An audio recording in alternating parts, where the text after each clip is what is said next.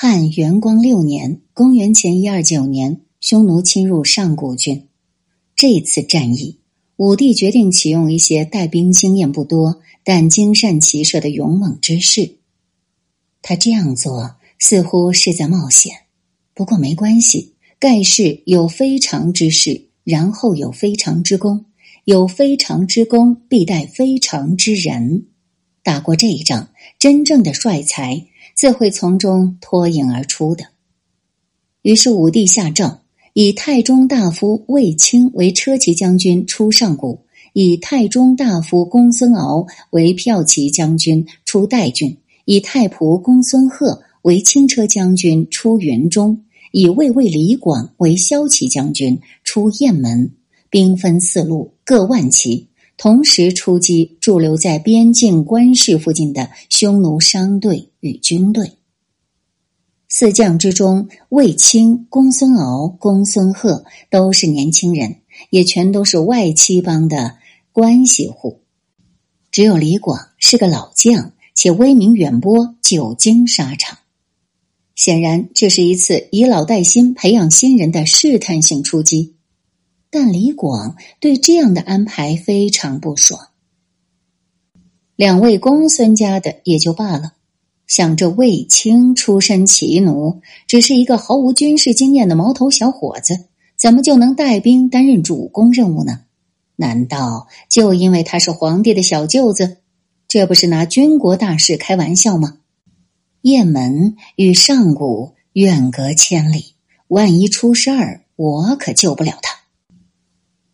况且四将之中虽各自为战，互不同属，但依汉之军制，各将军之中，车骑将军仅位在大将军与骠骑将军之下。周亚夫就是由车骑将军直升太尉的，这个地位呢，是明显高出其他三人。武帝受寸功未立的卫青以此高位，李广等老将老臣自然更多怨言。想来卫青心中也必有压力，他需要用一场胜利来证明自己。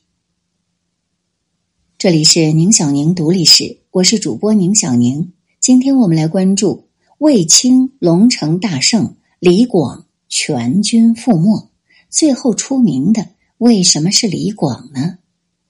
文章来源：千古名将英雄梦。撰文：闲乐生朱辉。至于汉军为何要分散兵力为四路？首先，这是古代道路所限；第二，人马都挤在一起，也不便沿途补充给养，特别是饮水方面；第三，也是最重要的。众所周知。匈奴逐水草而居，来无影去无踪，机动性很强，所以汉军深入草原作战，必须搜索前进，分进合击，抓住战机，一举歼敌。这就有点类似近代的海战了。指挥员必须对敌情、方位、路线等等因素具有极强的把控能力，才能够找得到、追得上、打得动。这都是华夏军队从前没有遭遇过的问题。大家都是摸着石头过河，多派几路军队，也就多些成功的希望了。而据《史记·匈奴列传》的记载，匈奴因为部落联盟制，其地分为三部：大单于为盟主居中，控制蒙古高原和大漠，正对的是汉朝之代、雁门和云中三郡；右贤王居西，控制原属大肉支之领地及河西走廊与西域诸国。正对的是汉之上郡以西的地区，左贤王居东，控制着原属东湖的大兴安岭西路的草场与呼伦贝尔草原。正对的是汉之上古郡以东地区。三部之中，以单于部最强，左贤王次之，右贤王最弱。所以，事实上最有可能碰到匈奴单于主力的。其实是两位公孙与李广部，卫青出击的上古郡塞外，则是在单于部与左贤王管辖区域的接界处，本来不容易碰上真正强大的敌人。可谁料到当时的匈奴刚刚袭击了上古郡，其主力部队可能还在这附近，所以呢，汉武帝才派卫青去上古以北碰碰运气。但没想到计划赶不上变化，公孙敖出塞后竟然碰上了单于部主力，寡不敌众，惨败而归。公孙贺则根本没碰到敌人，他也不敢继续深入，便在边境关市附近体味了一把大漠孤烟直后，毫发无损的带队归来。至于那个名气最大的名将李广。他竟然被匈奴人给擒获了。其实，相对于年轻将领而言，老将最大的劣势就是思维僵化，容易犯经验主义错误。一直以来，匈奴人狼性多疑，往往一击即钝，极少与汉军主力正面对决。上郡遭遇战与马邑之谋，已经多次证明了这一点。于是，李广大意了。他总以为匈奴这次面对他一万大军，那肯定是避之不及的，而他所要做的就是深入追击，密敌歼之。那结果呢？人家君臣单于这次就是想诱敌深入，搞定汉军中这位名气最大的牛人李广，杀杀汉朝那位新君刘彻的威风。为此，他不惜动员数万大军，四面出击。将李广一万汉骑团团围住，李广身先士卒，拼死奋战，但实在是寡不敌众。最终，在经过数日反复激战后，李广不仅手下万骑全军覆没，他自己也力气耗尽，被擒了。不过，由于君臣久闻李广大名，也是他的忠实粉丝的一个。于是，在战前就晓谕全军：“得李广，必生智之。”看来他是求贤若渴，所以匈奴主将也不敢怠慢，立刻派人押送李广前往匈奴王庭。那么，卫青，卫青呢？卫青出塞之后，跟公孙贺一样，也没碰上敌人，但见空旷的草原上，野生动物不少。却是一根匈奴毛都没有，看来入侵上古的这些匈奴军早就撤走了，而且为了怕汉军报复，连同牧民都撤了个干干净净。卫青当然很失望，也很踟蹰，他进退两难。前进吗？茫茫草原，不知道匈奴人聚居在哪里，找不到敌人，这仗又怎么打呢？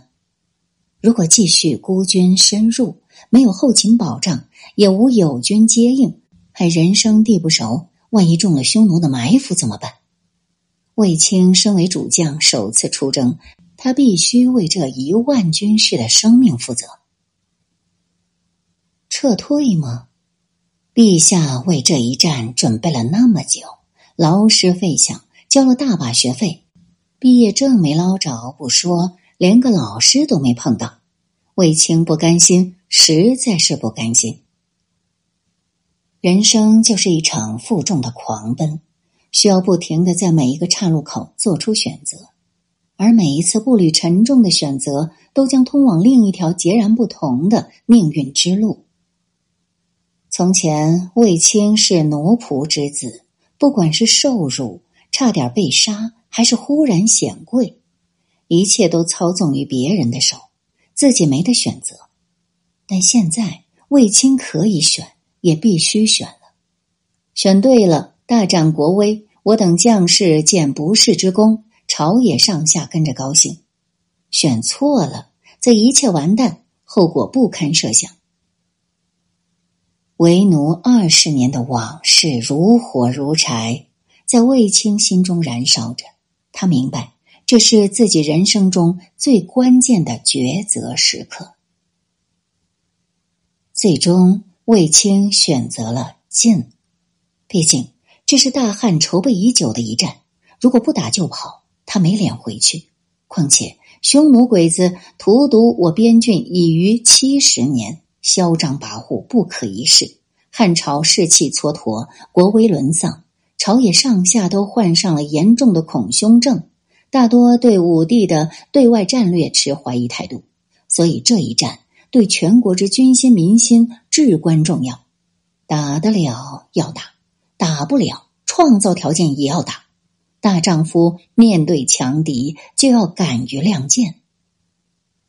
于是卫青下令大军向北进发，同时派出多股侦骑四处搜索敌踪。这次他要打一场自古未有之草原长途奔袭战，目标就是传说中的匈奴圣地龙城。所谓龙城，差不多相当于泰山之于中原的地位。每年五月，匈奴各部都要聚到此处举行盛大的集会。祭祀祖先、天地、鬼神，但它的具体位置一直都考证不清楚。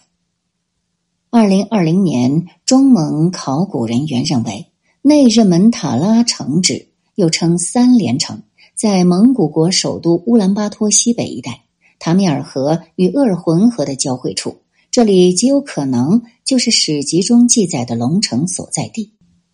但这座龙城应该是匈奴单于后来迁徙漠北后建的。此时的匈奴单于庭在漠南的头曼城，也就是今天大青山地区巴彦淖尔市乌拉特中旗一带。但这里距卫青所出发的上古郡足有一千五百里，且是公孙贺的扫荡地盘，似又不大可能。或许。卫青所突袭的龙城是匈奴左贤王的祭天龙城，具体位置大概在今天锡林郭勒草原南部一带。但即便如此，卫青也需要长途奔袭六百里，以一万兵马深入虎穴，釜底抽薪，抄他老窝，揍他祖宗，在精神上给匈奴以最沉重的打击。否则，四支大军又全无战果。对全国全军的士气打击太大了。深入越境无所惧，不破龙城誓不还。没想到吧，在卫青貌似谦恭柔顺的外表下，竟隐藏着如此惊人的强大的勇气。这就叫金刚为骨，玉为魂。沧海横流，方显英雄本色。人都说卫青不败由天性。殊不知，天性面前人人平等。如果卫青像公孙贺那样选择了畏缩不前，把出塞反击当成野外踏青，将出国考察变作公费旅游，那么再大的天性也必将擦肩而过。当然，卫青的孤军深入也不是胡来，而是经过了认真的战术研究的。孙子曰：“不用相导者，不能得地利。”龙城是匈奴的祭天圣地，在大草原可谓无人不知、无人不晓。只要汉军能够抓到哪怕一个知情的匈奴人，就能找到目标，能在茫茫的黑暗中捕捉战胜的微光，并敢于沿着这股微光愤然前行。这需要极大的洞察力、判断力与行动力。光这一点，卫青已经具备了一个绝世名将的所有潜质。他现在。只需要一场胜利来证明自己的能力，增加自己的自信。果然，汉军在向北进发不久，前锋真奇还真就抓住了几个匈奴牧民，正好晓得龙城所在。卫青于是重赏这几个凶奸，让他们做向导，引导大军向龙城进发。龙城藏在大草原之中，从来就没有汉军到达过。因此，肯定不会是匈奴重兵防守之地。这就是兵法上的攻其不备。武帝花钱给卫青上的第一课，就是让他深刻明白了向导对于远征匈奴的重要性。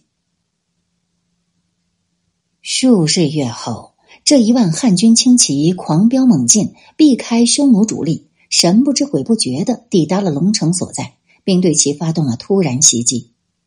龙城守军本来就不多，加上汉军从天而降，根本来不及防备，于是溃不成军，纷纷逃散。汉军一阵穷追猛打，砍了七百颗头颅，凯旋而归，然后放了一把大火，将这个匈奴至高无上的精神圣地烧成灰烬。此时卫青目的已达，便不再恋战，掉头向南，迅速撤回塞内，前后纵横敌境上千里，一击即遁，毫无阻滞。这场仗打的那是行云流水，风一般的畅快。武帝花钱给卫青上了第二课，就是让他深刻明白了速度对于远征匈奴的重要性。这一战，汉军共斩首七百，这个数字未免嫌少。不过别忘了，匈奴人都是骑兵，想要他们的脑袋，首先得保证他们不在马背上，否则就算是匈奴人负伤而死，只要他骑马跑开一段距离，就别想再算进汉军的战果。所以，七百这个数字只是打扫战场所得，并不是杀伤匈奴的实数。正确数字至少应该乘以两到三倍。不过这些小节也并不重要，重要的是卫青深入匈奴腹地，一举踏平其政治中心与宗教圣地，取得了汉匈七十年攻战以来汉朝的第一场胜仗。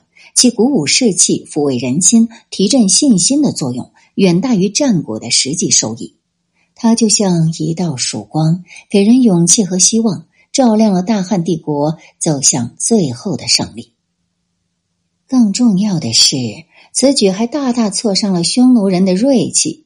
君臣单于本来还在为重创李广、公孙敖二军而沾沾自喜，忽闻龙城被毁，圣地被焚，祖先灵魂遭到侵辱。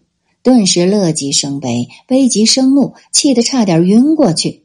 当即大呼道：“我大匈奴自称霸草原，未尝有此大辱也。金吾欲以三十万骑横行中原，亦深入万里，以牙还牙，踏平其封禅圣地泰山。诸位以为如何？”汉奸宗师钟行月在旁听到，哭笑不得。大单于就是大单于，果然很有幽默细胞啊！而就在单于郁闷的时候，前方突然传来更郁闷的消息：那个单于最想得到的名将李广，竟然半路逃跑了。要不怎么说李广这人还真是个牛人？就连惨败被擒、机无转机，居然也能峰回路转，谱写一段传奇。当时李广在激烈的战斗中身受重伤，竟至力竭晕死。押解他的匈奴人料他万难脱逃，于是又不加捆缚，只在两马之间吊了个绳网，以为担架，就这样驮着他慢悠悠的往北走。一路上，匈奴人高唱凯歌，欢声笑语，别提多开心了。胜利之后，献俘请赏，这是每个军人都梦寐以求的幸福。不久，李广在颠簸中苏醒了过来，顿觉全身剧痛无比，差点叫出声来，但他忍住了。这老将军五十多岁了，身上还中了好几处刀伤剑伤，就这样还能挺住活过来，已经是个奇迹了。可他一点都没有劫后余生的开心，反而眼中盈出一眶泪水，想起那些多年来随他出生入死的兄弟们。一个个都血染草原，为国捐躯，他怎能不难过呢？就此刻身上的这点伤痛，比起他心中的伤痛，根本不算什么。再想起自己即将沦为敌人阶下囚，匈奴必然以之为夸耀，此时犹如我大汉尊严与李氏门楣，李广更加痛心疾首。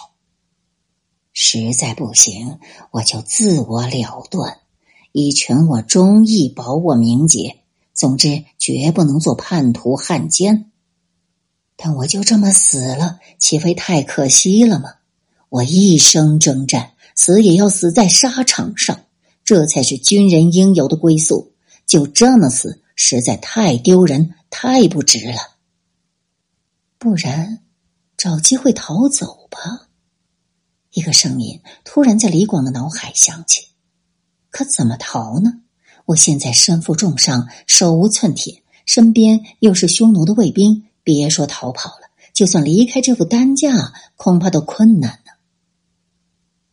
必须有马，否则就算跑了，也很快会被追回来。李广一面思考，一面四处打量着，斜眼正好看到旁边有个胡儿，这匈奴少年坐下有匹好马，脸上顿时露出笑容。笑完，李广便轻轻的呻吟了一声。那胡儿见奄奄一息的战俘似乎醒了，便纵马跑进来探视。